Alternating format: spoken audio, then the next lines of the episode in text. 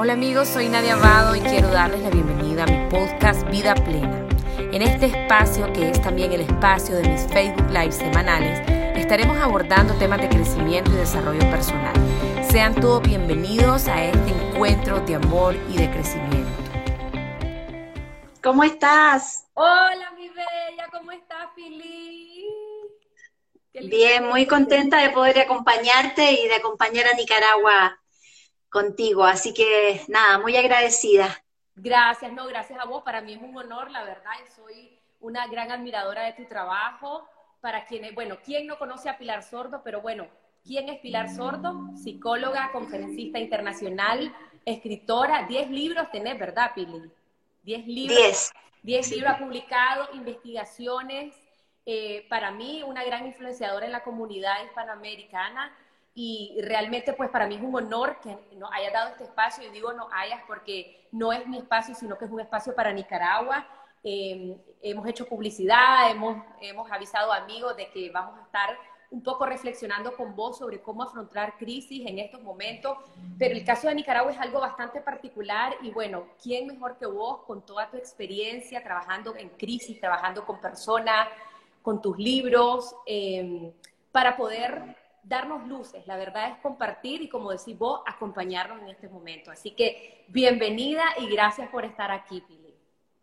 No, gracias a ustedes y disponible para, para lo que me quieras preguntar y, ver si yo puedo ir respondiendo.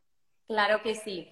Bueno, Pili, para vos y para todas las personas que no son nicaragüenses, para poner un poquito en, en, en contexto, quiero explicarte, pues, y siempre yo digo, cuando voy a hablar de algo difícil o doloroso, digo, no lo, no lo hacemos desde la víctima, sino desde la conciencia, desde la realidad. Nicaragua es un país que está inmerso en un círculo de violencia, de guerras, de dictadura, de pobreza, de desempleo. Hemos tenido todos los fenómenos naturales que se te puedan ocurrir, terremotos, maremotos, huracanes, y es un país con una gente bella, trabajadora, con unos recursos naturales extraordinarios. Para empezar, tenemos los dos, eh, los dos océanos, tenemos tantas riquezas naturales, pero siento que estamos en un círculo vicioso, sin salida, en un círculo en donde, donde las historias se vienen a repetir, la, la dictadura se repite, las guerras se repiten. La pregunta es, ¿qué, ¿qué tenemos que aprender o qué no estamos aprendiendo? ¿Qué significan todos estos signos para una nación como la nuestra? A ver, evidentemente que si yo tuviera esa respuesta no estaría en un live contigo, estaría en otro lado. No, no lo sé. Yo lo único que sé es que, es que mm, cuando hay pocos elementos de control, donde yo asumo que hay un montón de cosas que no puedo controlar, no pueden controlar el sistema político, no pueden controlar eh, las catástrofes naturales, lo que queda es controlar la propia conducta. Y en esa propia conducta yo puedo sentir que voy a actuar de buena fe o de mala fe, que puedo vibrar desde el amor o vibrar desde el miedo. Eh, y, y dependiendo un poco de la elección que yo haga en estas circunstancias, van a ser los resultados que para mi vida y para mi entorno más cercano van a tener, que es lo que yo, humildemente, cualquier ser humano tiene posibilidad de control. Creo que que somos muy pocos los seres humanos y muy pequeños, y cuando hay estos grandes tejidos que se generan por mucho tiempo, lo que queda es, es, manejar o tratar de tener la mejor vida posible en el pequeño espacio en el que tú circulas. Y desde esa mejor vida posible pasa por tener mejores niveles de conciencia, ser cada vez más responsables como ciudadanos y de alguna manera elegir si uno va a vibrar desde el amor o desde el miedo. El miedo es la vibración más baja de los seres humanos, que cuando uno vibra desde ahí, se encuentra con todos los hermanos del miedo, que son el egoísmo, el resentimiento, la rabia, la polarización, la baja del sistema inmunológico, la envidia, eh, la agresión descarnada, etc. Y cuando uno vibra por el amor, eh, que la mejor forma de entrada a esa vibración es la gratitud, eh, te encuentras con todos los hermanos del amor, que son la solidaridad, la generosidad, la empatía, la prosperidad, la abundancia, el, actuar de acuerdo a lo correcto, el, poder ser sensible a las necesidades de los demás, etcétera. Y creo que eso es una elección que todos, con pandemia o sin pandemia, hoy tenemos que tomar habitualmente, incluso a veces varias veces al día, porque hay veces que no da con una sola vez. Claro. Entonces, básicamente estamos apuntando a un cambio individual, o sea, eh, lo que yo puedo elegir, lo que está en mi control y este cambio individual va a generar también un cambio, o sea, como, como dice la, la, la, frase, creo que de Gandhi, dice, haz el cambio que quieres ver en el mundo. O sea, sería apuntar a un cambio individual para producir un cambio colectivo. Sí, yo creo que, que, la gran pregunta es si el mundo fuera como yo, ¿cómo sería, digamos? Eh, o si en Nicaragua fuera como yo, ¿cómo sería? Creo que, que esa pregunta es súper válida de hacer y, creo que en este minuto, donde necesitamos tomar o tener conciencia de ciertas realidades, eh, tanto sanitarias como sociales o económicas, el, preguntarme cómo yo me puedo o no manejar en esa realidad es, es la clave porque lo demás no lo puedo controlar, no hay nada que yo pueda hacer, no puede, no, ustedes no pueden cambiar muchas de las realidades que viven, yo no puedo cambiar muchas de las cosas que están en Chile, pero sí puedo cambiar mi actitud y al cambiar mi actitud cambia por lo menos el entorno en el que yo estoy, digamos. Claro. Gracias, Pili. Pili, otra pregunta. Em, Nicaragua está viviendo en los últimos dos años, desde abril del 2018 hasta ahora, múltiples duelos. Hemos tenido la peor crisis sociopolítica económica en los últimos 30 años. Hubo mucha violencia en, el 2018 y producto de esto hubo muerte, hubo exilio, hubo refugio, familias que se desplazaron eh, hacia, principalmente hacia Costa Rica miles de desempleos, eh, mucho dolor, mucha pérdida. Y quizás ahorita, antes que viniera la pandemia, en el mes de marzo, no creo que nos estábamos, no creo que estábamos mejorando, por lo menos no a nivel económico, pero tal vez a nivel emocional, y vino a caer esto. Entonces es como una situación tras otra que conlleva múltiples duelos, pérdida de trabajo, pérdida de familia, porque las familias están separadas, pérdida de seres queridos. ¿Cómo afrontás los múltiples duelos en una persona o a nivel colectivo cuando muchas cosas te están pasando al mismo tiempo? ¿Qué haces? Transitarlo sin resistirse. Creo que los duelos tienen etapas eh, que fundamentalmente uno las puede como separar en cuatro o cinco, que son la de choco negación, la de eh, rabia o busca de culpables, la de la tristeza eh, y la reconciliación donde en el fondo yo incorporo lo, vivido, digamos, dentro de mí.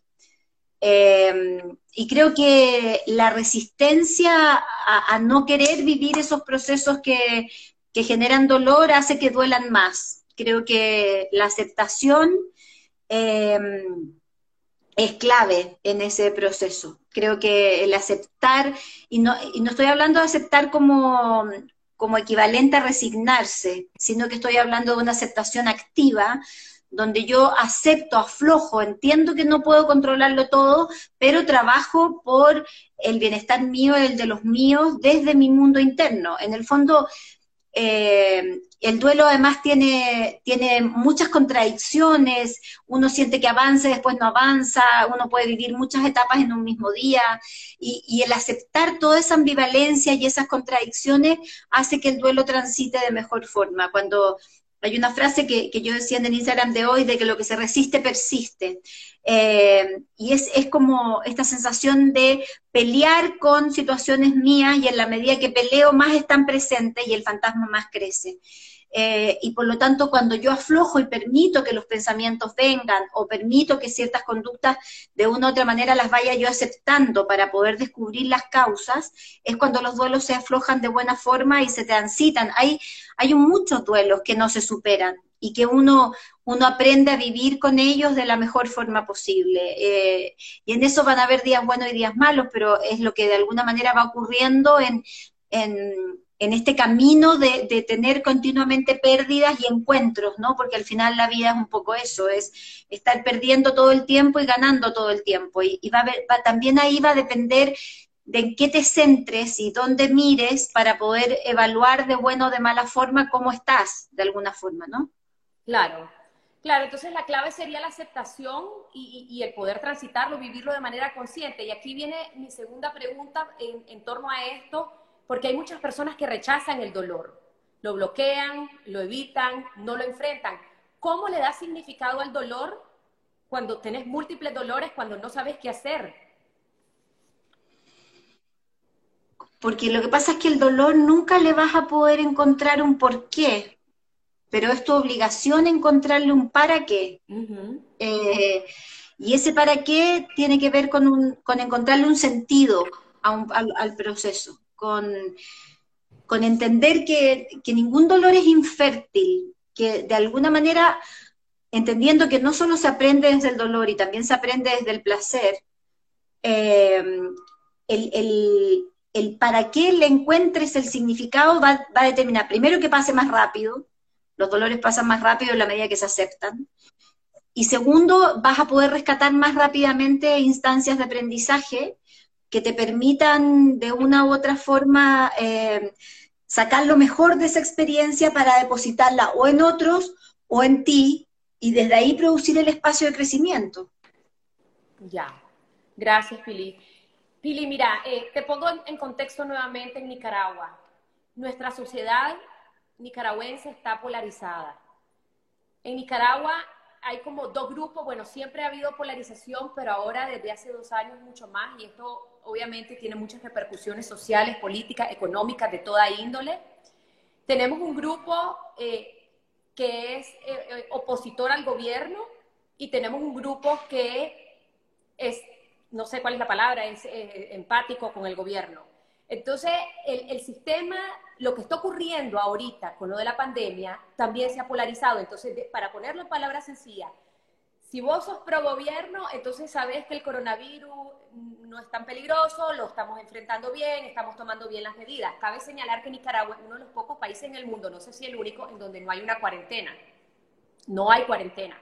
Se hacen marchas, se han hecho eventos, se han hecho múltiples actividades que más bien llaman a la propagación del virus. Entonces, si vos sos de este bloque, eh, decir, no, no hay problema, vamos a poder sobrellevar el virus, todo está bajo control. Si sos del otro bloque, decir, este es un gobierno irresponsable, somos los únicos en el mundo que no tenemos cuarentena, que no tomamos las medidas. Entonces, lo que te quiero decir es que estamos en una sociedad altamente polarizada que está trascendiendo el tema de la salud, cuando en realidad la salud es antes que la parte ideológica y política.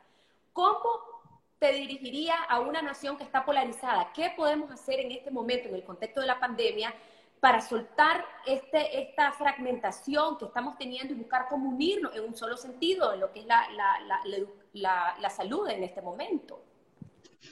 Lo que pasa es que nosotros, eh, en general, el, el, mundo, y yo diría que América Latina con, con mayor intensidad, eh, ha sido educado permanentemente en el pensamiento binario, ¿no? En, en, la educación nuestra está centrada en polos, siempre. Entonces, en un lado están los lindos, están los feos, están los buenos, están los malos, están los flacos, están los gordos, están los de izquierda y están los de derecha y así sucesivamente, ¿no?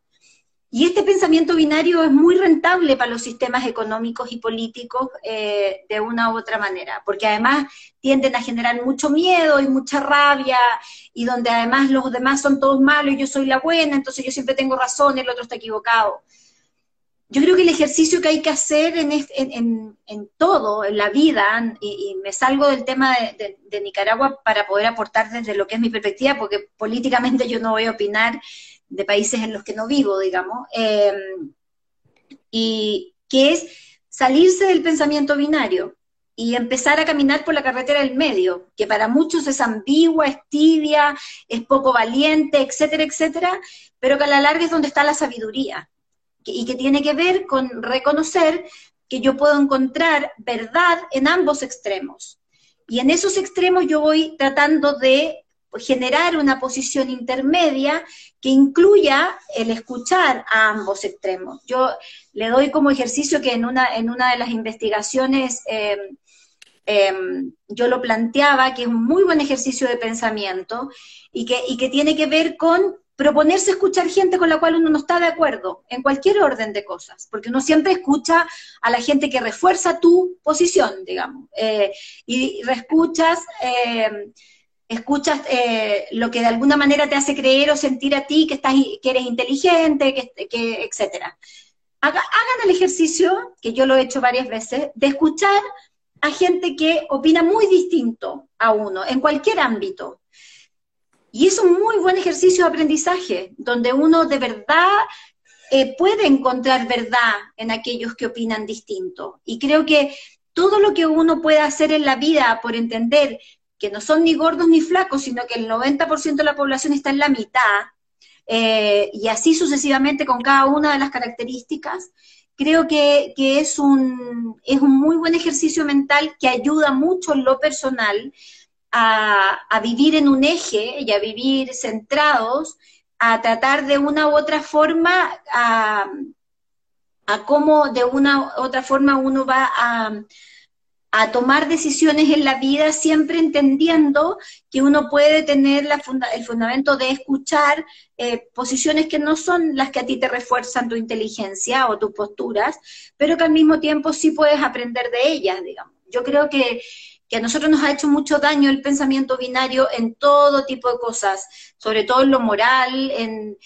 nos hace prejuiciosos, nos hace arrogantes, eh, saca lo peor de nosotros el, pensamiento binario como forma de funcionamiento y creo que eso genera más discusiones, genera más rabia y más cargas que a la larga no van a llevar a, a que se pueda hacer, digamos. Claro, Sí, se trata de ponerte en el centro, como vos decís, y tomar lo bueno, porque ninguna parte es mala ni buena, todas tienen su área grises y, la verdad es ser un poco también eh, más objetivo.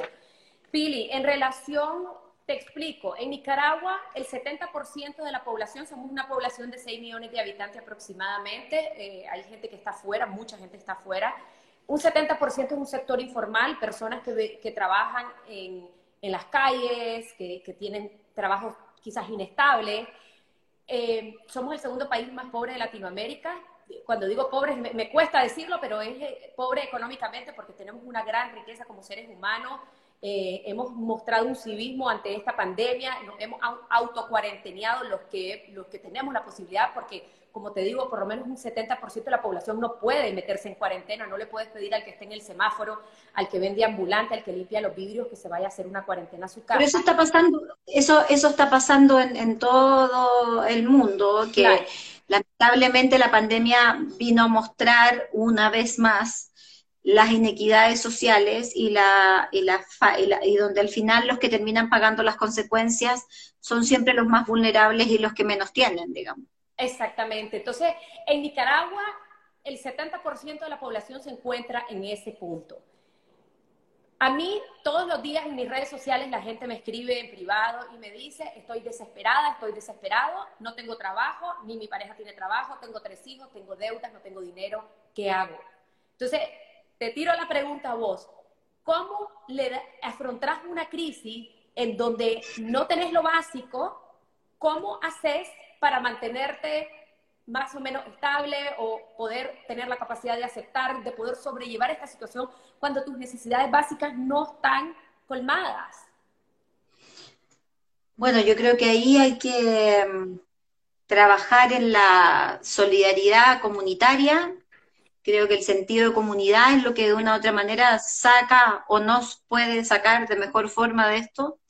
Eh, creo que por supuesto que el Estado tiene que hacer lo suyo, eh, pero creo también que, las grandes soluciones ocurren desde un sentido de comunidad. Creo que el ser solidarios entre nosotros, tú, yo sé perfectamente quién pueda estar pasándolo mal económicamente en este minuto. Y, así como yo me tuve que reinventar laboralmente, porque yo me quedé sin trabajo con esta, con esta pandemia y tuve que buscar otras formas y aprender formas distintas de interactuar con la gente, eh, así también eh, yo puedo estar atenta a saber que hay ciertas personas a las que yo puedo ayudar. De mí dependen por lo menos 12 personas todos los meses para vivir. Por lo tanto, primero me tengo que preocupar de generarles el ingreso a esas personas.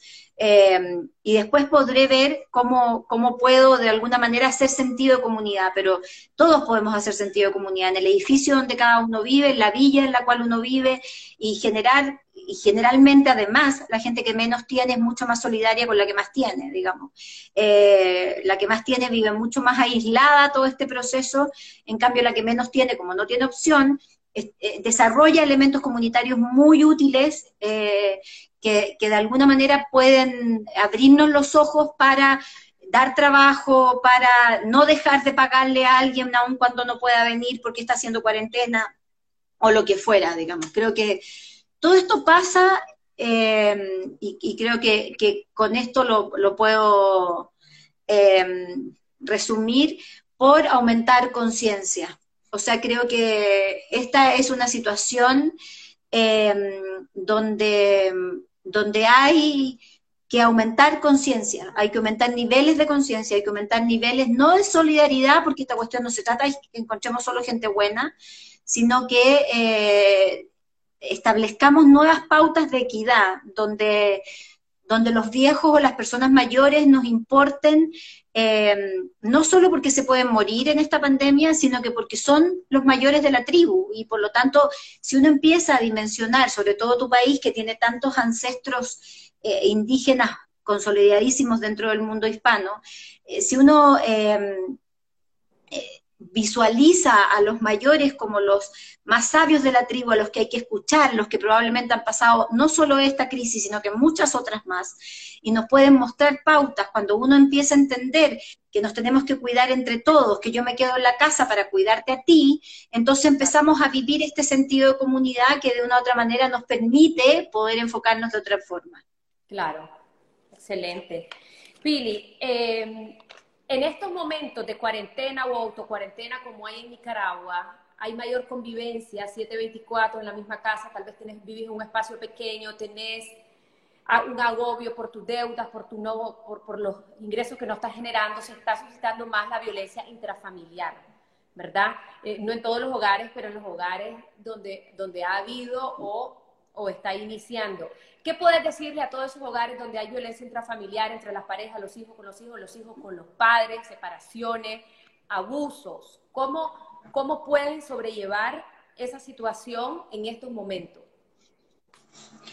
Bueno, así como el encierro puede producir cosas maravillosas de autoobservación y de crecimiento, donde todos nos estamos dando cuenta de las heridas que tenemos no, no resueltas o de las cosas que no hemos superado, o aquellas que pensamos que no estaban superadas y nos dimos cuenta que sí.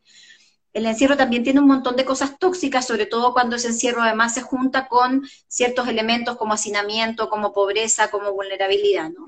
Y entre esos está el tema de la violencia, que no solamente es un tema de violencia a las mujeres, sino que violencia a los más, a los más, más viejos, digamos, de mayor edad, violencia a los niños, abuso sexual, violaciones y un montón de cosas que están empezando a pasar eh, en la privacidad y en el silencio de, las cuarentenas. Y ahí lo que yo vuelvo a, recalcar primero es la denuncia. O sea, creo que hoy hay 20 redes y todo el mundo sabe y en cada país están establecidos los números a los cuales hay que llamar y hay que hablar y denunciar y pedir y ayuda. Otra cosa es que ahora yo sé que mi vecino está en la casa. Entonces yo puedo gritar, puedo hablar y vuelvo a lo que decía en la pregunta anterior, que es este sentido de comunidad, donde de verdad no, todos sabemos, porque uno se hace el estúpido, pero, pero, pero la gente sabe cuando hay situaciones de violencia o de alteración en la casa del lado, en la villa del frente, o en lo que sea. Entonces, el, el, el hacerme responsable, el ser ciudadano, no tiene solamente que ver con ejercer derechos, tiene que ver también con ser responsable y sentir que uno de verdad, al ser ciudadano, es porque está formando una, está formando ciudad, y por lo tanto eso tiene que ver con un sentido de comunidad y por lo tanto yo tengo que establecer las instancias de ayuda o de, de, alarmas necesarias para que esos sistemas se develen. Creo que es un muy buen momento para romper cadenas patriarcales, creo que es un muy buen momento para que todas las responsabilidades de la casa se repartan, creo que es un muy buen momento para que la mujer no sea la que está siempre haciendo todo, sino que lo hagan los niños, los maridos, los amantes, los padres, los abuelos, y todos trabajemos y todos descansemos, es un muy buen momento para redistribuir cosas. Entonces, eh, también es un muy buen momento para denunciar, eh, y creo que, estamos todos llamados dentro de esa, dentro de, esa dimensión. Si yo tengo una persona mayor al lado, ¿por qué yo le puedo comprar algo y llevárselo? Eh, escucharlo, ir a preguntarle cómo amaneció, cómo está, cómo se siente. Creo que de verdad eh, el sentido de comunidad es lo que nos va a sacar de toda esta situación. A mayor individualismo, menor posibilidad de resolver estos conflictos, digamos. Así es, que es una oportunidad de, unirnos, de servir, de, también ahora tenemos más tiempo de ver lo que está pasando a nuestro alrededor y lo que está pasando en nuestro interior.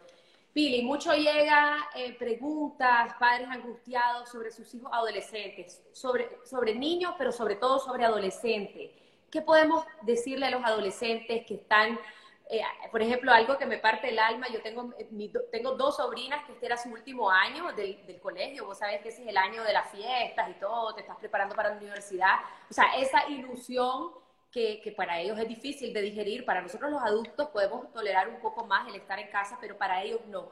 ¿Qué, qué, te, qué podemos decir para los jóvenes y los niños que están en casa y que la están pasando mal? Es que sabes lo que pasa, que uno no está enfrentando esta pandemia distinta de cómo uno es, Nadia. O sea, si yo he venido educando mal a mis hijos, no he conversado nunca con ellos, nunca les puse límite, la pandemia por obra y gracia del Espíritu Santo no va a producir que mis hijos se hagan responsables, se levanten temprano, hagan la cama, laven los platos. O sea, yo lo primero que tengo que hacer es hacer un diagnóstico y evaluar ¿Cómo lo estoy haciendo? Y ahora que los tengo aquí al frente, puedo ver si lo he hecho mal o lo he hecho bien. Por lo tanto, suponte que lo he hecho mal y no le he puesto nunca un límite, nunca les he pedido nada, ellos abusan de alguna manera porque siempre tienen todo listo. Bueno, a esos adolescentes se les sienta y se les dice esta situación es absolutamente especial y por lo tanto de ahí para adelante vamos a redistribuir funciones. Punto, se acabó. Mañana lavas tú los platos, pasado mañana te toca planchar, al día siguiente vas a hacer las camas y eso es parte del sistema. Si yo lo he hecho bien con mis adolescentes, va a ser mucho más fácil, porque puedo redistribuir las funciones, entonces tendremos todo tiempo para estar trabajando y todo tiempo para descansar. Tiempos colectivos, donde estamos todos juntos, donde nos sentamos a la mesa sin celulares para conversar y tiempos individuales donde el chico podrá ir a mirar su celular, a ver Instagram o hablar o hacer videollamada con sus amigos. Cosa que además los padres debiéramos estimular para aumentar la conducta social de ellos en estos tiempos, digamos. Eh, pero implica que ellos tienen que entender que esto es una realidad especial, que tienen que estudiar, los que pueden y los que tienen acceso a estudiar, eh, y tienen que tener tiempo de descanso y también tienen que tener tiempo para colaborar con las funciones de la casa y tiempo para hacer lo otro. De hecho, estábamos viendo hace poco en una red de terapeutas de, América Latina, eh, que era una muy buena idea empezar a requisar celulares en las noches pero eso implicaba también requisar el celular del papá y de la mamá también, ¿no? Era requisarlos todos y meterlos todos en una caja, cosa de que los adolescentes se puedan dormir a una hora razonable, porque si no se quedan hasta las 4 de la mañana, eh, y también los padres nos podamos dormir a una hora razonable para despertarnos todos también a una hora prudente para empezar a hacer las funciones que hay que hacer dentro del día. Porque hoy día además hay mucho riesgo de acoso sexual o de acoso por celular, el famoso grooming, eh, que si yo de alguna manera lo controlo, lo vuelvo. Ahora, esto no hay que hacerlo desde la odiosidad de un papá jodido o de una mamá jodida, donde esto sea una discusión. Esto puede ser muy en buena onda, incluso desde el humor, eh, donde se converse esto en la familia y se llega a la conclusión de que así como a la mesa los celulares no se llevan, en la noche se requisan. Y se requisan, no sé, a las 11 de la noche y de ahí la a la mañana apenas despierten se les puede entregar después de que ya están vestidos y parte el funcionamiento del día. Porque con eso protegemos la identidad o la violencia que pueda haber a través de los celulares y además tenemos esta sensación de regular el sueño de los adolescentes, porque creo que de, de una u otra manera eh, todo se altera al levantarse más tarde, al acostarse más tarde, y eso implica o dificulta de alguna manera que las funciones de la, de la casa se puedan dar, digamos. Ahora, si están angustiados porque no pueden terminar, como tú dices, a lo mejor no van a poder hacer la licenciatura o lo que sea, ay, bueno, bienvenido al mundo real. Exacto. no, siempre, no siempre las cosas son como, como uno quisiera, todos, todos los adultos, los adolescentes, teníamos planificaciones y cosas para este año que no van a pasar. o si van a pasar, no lo sabemos porque todavía nos quedan muchos años. Va a depender de cómo vivamos esta experiencia, el cómo vamos a evaluar este año. Probablemente muchos vamos a terminar diciendo que fue el año más importante de nuestras vidas, en un montón de cosas. Y va a haber gente que va a decir que fue un año de mierda. Y por lo tanto, eso va a depender de, de, dónde te centraste. Si te centraste en las dificultades o te centraste en las oportunidades, es absolutamente distinto. Si viste esto como una tragedia o viste esto como una oportunidad, es absolutamente diferente. Y ahí, en términos sociales, creo que es súper importante entender algo que, que yo he repetido mucho y si hay alguien aquí que ha escuchado el análisis, le pido disculpas, digamos, pero me parece que para ti nadie para Nicaragua puede ser útil que es, que es entender que los cambios sociales ocurren en tres tercios, eh, más o menos que lo que yo he visto en todas las investigaciones que yo he hecho para los libros. Hay un tercio que no necesitaba el, coronavirus, mm. eh, porque ese tercio ya venía cambiando cosas, había entendido que el consumo no era lo más importante, estaba tomando decisiones en relación a su paz interior, estaba entendiendo que el equilibrio eh, interno define el mundo externo y estaba en un trabajo espiritual y de crecimiento consciente de lo que come, del medio ambiente, de su salud, muy importante. Entonces lo que vino a hacer este virus con ese tercio es decirle, señores, señoras, están por buen camino. Eh, esto es el camino correcto, sigan así. Por lo tanto, hagamos lo que hagamos, ese tercio no lo vamos a mover de ahí. Hay otro tercio que nunca entiende nada, que con coronavirus o sin coronavirus no va a entender nunca nada, y no porque sean tarados, sino que porque tienen niveles de conciencia más centrados en el miedo. Y desde ahí se desencadena toda la red desde la cual miran el mundo y actúan en consecuencia. Por lo tanto, yo para ese tercio tampoco tengo que trabajar porque haga lo que haga, diga lo que diga, no van a escuchar, ¿no? Y van a descalificar y agredir y todo lo que tenga que ver, porque la reacción más profunda del miedo es la omnipotencia, por lo tanto, desde ahí no se mueven, digamos. Y hay otro tercio que es por el cual yo me levanto todas las mañanas y por el cual estoy haciendo este live contigo, que es el tercio que puede, después de esta experiencia, moverse, o al tercio de mayor conciencia o bajar al tercio de mayor miedo. Yo estoy trabajando para que ese tercio se mueva al de mayor conciencia. Entonces seamos dos tercios más conscientes y un tercio con menor nivel de conciencia. Y que no pase al revés, que sean dos tercios sin conciencia y basados en el miedo y todo lo que genera el miedo desde la rabia, porque además el miedo es un muy buen negocio, eh, objetivamente desde ese tercio eh, seamos solo un tercio el que tenga los niveles de conciencia de mayor vibración, digamos. Entonces creo que hay que asumir que hay un tercio que no va a entender, otro que no necesita entender porque ya entendió hace mucho rato, y el otro que está en la búsqueda permanente. Y para ese tercio es el que yo trabajo todos los días hace 30 años, de hecho. Claro. Sí, es súper importante eh, esto de, verlo, como decía vos, como una oportunidad y no como una tragedia. Probablemente, aunque sea un año que no está pasando todo lo que teníamos planificado, puede ser el año más importante de nuestra vida en términos de crecimiento. Lo que pasa es que el humano es muy tangible. Esto es lo que yo quería alcanzar, esto es lo que yo quería. De hecho, de hecho, hay alguien acá que dice, pero el año de secundaria se vive una sola vez. Sí, pero a lo mejor lo podrán vivir el próximo año y harán una fiesta experimental que no corresponde a la licenciatura, pero que les permita vivir el, el rito del ciclo. O sea, a ver, la gente que va a salir bien de todo este proceso es la gente más flexible. Mm. La gente a mayor rigidez a mayor rigidez, a mayor control, a mayor perfeccionismo, a mayor autoexigencia, peor vas a poder transitar esta experiencia. La gente más flexible, la que entiende que un día puede estar bien, al día siguiente mal, que tenía planificado hacer esto contigo y hubiera fallado internet y no lo hubiéramos podido hacer, y no pasa nada. No pasa nada. Al final se hace mañana, se hace en otro momento, se encuentra una salida y esa capacidad de flexibilidad y adaptación así como la tienen que tener los adolescentes para poder eh, asumir las cosas que probablemente ellos querían vivir y no van a poder, los adultos también vamos a tener que asumir que hay que gastar menos, que no vamos a tener los mismos ingresos, que va a venir una pandemia económica gigantesca después de esto y que vamos a tener que ser muy eh, conscientes de la equidad para distribuir de la mejor forma todo lo que se puede, porque es distinto a ser solidario. Eh, y creo que de, una u otra manera va a depender de cómo evalúes o midas eso, el cómo vas a poder vivir esa experiencia.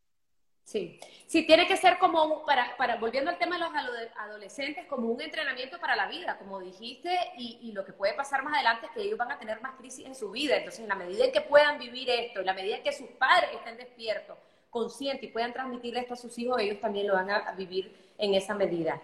Pili, para ir terminando, porque se nos corta en 60 minutos, ¿cómo a pesar de todo lo que está pasando, a pesar de las noticias, incertidumbres, sobre estrés, ansiedad y todo, ¿Cómo puedes cultivar una mente positiva? ¿Cómo puedes sacarle el mejor provecho, las mejores habilidades? ¿Cómo puedes innovar, crear en medio de que tal vez tus necesidades básicas se están viendo afectadas, tu, necesidad de control, de seguridad, eh, todo aquello que, es vital en tu vida? Mira, yo, yo creo que mm, yo he ido desarrollando como una especie de conferencia de este tema donde le llamé el glosario del coronavirus, digamos, que son como las palabras del coronavirus. Una de ellas es la flexibilidad, que ya la expliqué. La segunda es la aceptación, que también la expliqué. La tercera es la gratitud. Eh, creo que en la medida que uno agradece, naturalmente tu estructura mental se ya, ya se coloca en un modo más positivo que si uno no agradece y se queja todo el día. Creo que la paciencia es otra palabra también importante y resulta que para ser paciente hay que tener confianza. Eh, un impaciente siempre es desconfiado. Siempre el impaciente va a suponer que hay una mala intención en aquello en lo cual no puede esperar. Si estoy en la fila del banco y yo soy impaciente, yo voy a suponer que la cajera es una tarada o que el de adelante no está haciendo lo posible por apurarse, digamos. Si yo tengo paciencia, yo soy confiada. Yo asumo que la cajera está haciendo lo mejor que puede y que el tipo que está adelante también. Y por lo tanto, desde ahí eh, hoy día se requiere mucha paciencia y se requiere mucha confianza y mucha flexibilidad. Y creo que, que mm, en la medida que eso lo vayamos desarrollando dentro de un marco de gratitud por estar vivos, por estar sanos, por poder tener la posibilidad de mirar hacia afuera y poder trabajar para que esto se distribuya de mejor manera y nos cuidemos, donde yo entienda que no estoy encerrada en mi casa, sino que estoy invitada a quedarme en mi casa para salvar vidas de otros eh, y, vayamos cambiando el significado de las palabras, que no es encierro, sino que es salvarle la vida a otro y por lo tanto cuidarme, porque no me puedo arriesgar con la salud, como bien decía alguien ahí, eh, creo que es la forma de poder transitar por esto y por cualquier otra crisis, porque yo no estoy enfrentando esto, no estoy, no sé si la palabra es enfrentar, porque eso le coloca mucha resistencia, pero no estoy viviendo esto distinto de cómo he vivido la pérdida de mi marido, la enfermedad de mis hijos, eh, los problemas económicos, o sea, uno enfrenta las cosas con los recursos que tiene, digamos, y uno tiene la mirada de la vida de acuerdo a lo que te ha tocado vivir. Por lo tanto, ¿es una muy buena oportunidad para hacerse las grandes preguntas de tu historia? Sí. Si eres feliz, si estás con quien quieres estar, si trabajas donde quieres trabajar, si eh, vives donde quieres vivir, si de alguna manera eh, puedes o no mejorar tus vínculos afectivos, si puedes o no mejorar tus recursos emocionales, sí, es una muy buena oportunidad para poder hacer eso hoy día. Eh, y el cómo salgamos de acá, a mí me daría mucha tristeza que haya mucha gente saliendo de este proceso sintiendo que no aprendió nada, digamos. creo que, lo lógico sería que tuviéramos la posibilidad de poder aprender. Claro, y hay personas que están eh, cerradas o resistidas cuando nosotros, las personas pues que tratamos estos temas de crecimiento y desarrollo personal, les parece que le han puesto la romantización de la cuarentena, o sea, hay un fuerte rechazo por un sector a, buscar lo positivo o el crecimiento o el aprendizaje o la oportunidad en todo lo que estamos viviendo. Eh, creo que sí, lo que pasa es que uno elige. A mí me parece que, que uno elige cómo lo vive. Yo elegí desde el día uno que me quedé sin trabajo, que me paralicé, que me angustié, que me lo comí todo y que me empecé a preguntar 500 cosas juntas, etcétera. Yo asumí que yo iba a vivir esto como una oportunidad. Y así en, esa actitud he estado, llevo 40 días sola eh, y, he tenido una actitud alumna, de observarme mucho y de observar mucho lo que pasa. Yo asumí esa lección. Si el otro asume la lección de ver esto como una tragedia y piensa que mi visión es romántica, me parece perfecto. Yo no enjuicio esa visión, tampoco, y por lo mismo pido que no enjuicien mi elección. Yo estoy eligiendo vivir esto como un recurso de aprendizaje, así como elegí vivir muchas otras cosas muy dolorosas de mi vida con la misma instancia, digamos. Exacto, me encanta. Pili, ¿cómo estás? Acabas de producir tu último libro, lo acabas de sacar.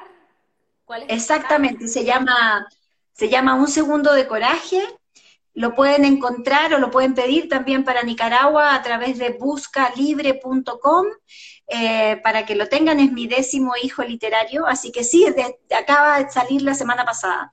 Así que recién lo están poniendo en las plataformas en la, eh, de la página de la editorial Planeta y eso, pero a través de Busca Libre les llega directo a su casa a Nicaragua sin ningún problema.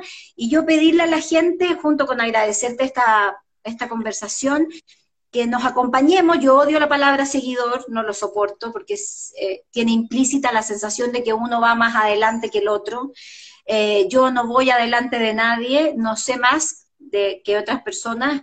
Estamos todos caminando juntos en esta experiencia y por lo tanto nos acompañamos. Y mi forma de acompañarnos es a través de Instagram con Pilar Sordo Oficial y a través de Facebook, que es Pilar Sordo, que no lo manejo yo, el Facebook lo maneja mi equipo de trabajo y el canal de YouTube donde todos los días a través de Pilar Sordo Oficial pueden encontrar un video más largo y extensivo acerca de los distintos temas que la gente me va pidiendo para poder desarrollar. Así que nada, Nadia, muchas gracias. Espero haber dado un abrazo virtual a todo Nicaragua a través de ti y que esto se pueda replicar para que mucha gente lo pueda revisar en sus casas y a disposición siempre. Gracias Nicaragua, espero volver muy pronto para poder estar ustedes presencialmente, pero gracias por permitirme acompañarlos y que ustedes me acompañen también en este proceso. Así es, vas a volver, ya Pilar estuvo dos veces acá, yo tuve el honor de estar en sus dos conferencias, seguro muchos de los que están aquí conectados también. Te agradezco, sé que sos una persona súper ocupada, ahora virtualmente hiperocupada. Gracias por haberte dirigido a Nicaragua, a Centroamérica, a quien le pueda servir, Pili eh, espero que nos podamos volver en otra, eh, ver en otra ocasión y mil, gracias a vos. Gracias también a tu audiencia que está conectada. Me pueden seguir también a mí, Nadia Abado. Estoy a sus órdenes acá en Nicaragua para lo que sea. Gracias, Pili. Bendiciones. Gracias a ti. Que tengas gracias. un feliz día. Saludos a toda la comunidad chilena. Chao. Muchas gracias a ti. Un abrazo grande a Nicaragua. Un abrazo virtual. Muchas gracias. Gracias. Chao. Hemos llegado al final de este episodio y quiero darte las gracias por haberme acompañado. Te invito a seguirme en todas mis redes sociales como Nadia Abado. Desde ahí siempre estoy compartiendo contenido de crecimiento, motivación y desarrollo personal. Espero la próxima semana.